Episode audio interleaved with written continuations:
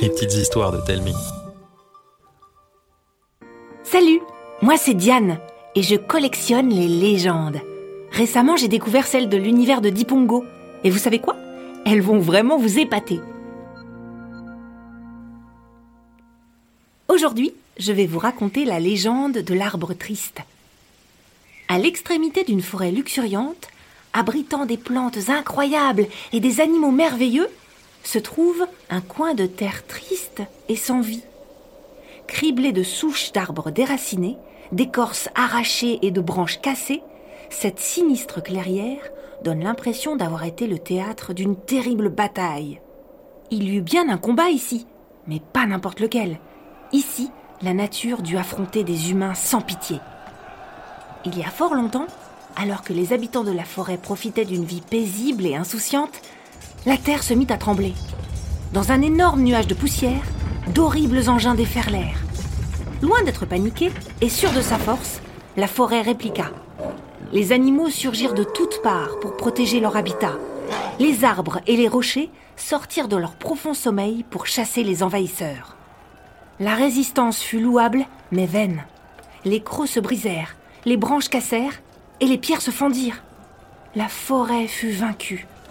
Les humains prirent un malin plaisir à tout abattre. Lorsqu'il ne resta plus rien, ils rentrèrent chez eux victorieux. Amputée d'une partie d'elle-même, la forêt fut plongée dans un profond désarroi.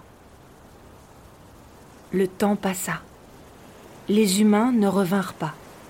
Et alors que tout le monde pensait ce champ de bataille perdu à jamais, un espoir naquit. Au beau milieu de cette terre désolée, un petit bourgeon se fraya un chemin dans le terrain retourné. Il grandit, grandit, grandit, et libéra un arbrisseau. Seul au milieu d'une terre désolée, le petit arbre fut terrorisé.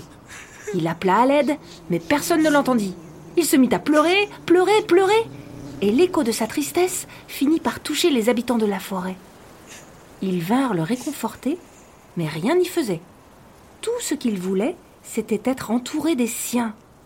Malheureusement, personne n'arrivait à faire pousser quoi que ce soit.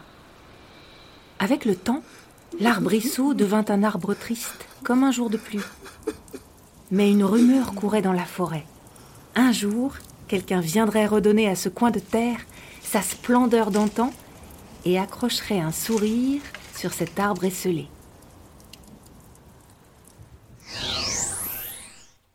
Cette légende, c'est un tout petit aperçu de tout ce qu'offre l'univers de Dipongo.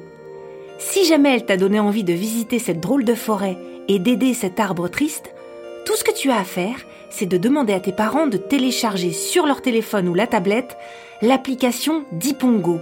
D-I-P-O-N-G-O. Tu pourras vivre deux aventures avec Edgar gratuitement et en découvrir des tas d'autres en t'abonnant.